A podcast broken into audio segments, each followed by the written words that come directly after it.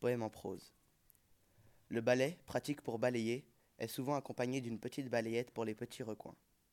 Avec son long manche, pas besoin de se baisser et on peut atteindre tous les endroits sans difficulté. Il a au bout de son long manche de longs poils raides pour récupérer le maximum de poussière. On le laisse souvent dans un cagibi, une cave, un placard. Le pauvre, il doit se sentir seul. De plus, nous nous en servons seulement quand il faut faire le ménage, ce qui ne réjouit personne. C'est sûrement pour cela que nous ne portons aucune attention à lui. Mais après tout, ce balai est un bout de bois parmi tant d'autres, comme une pierre parmi des milliards.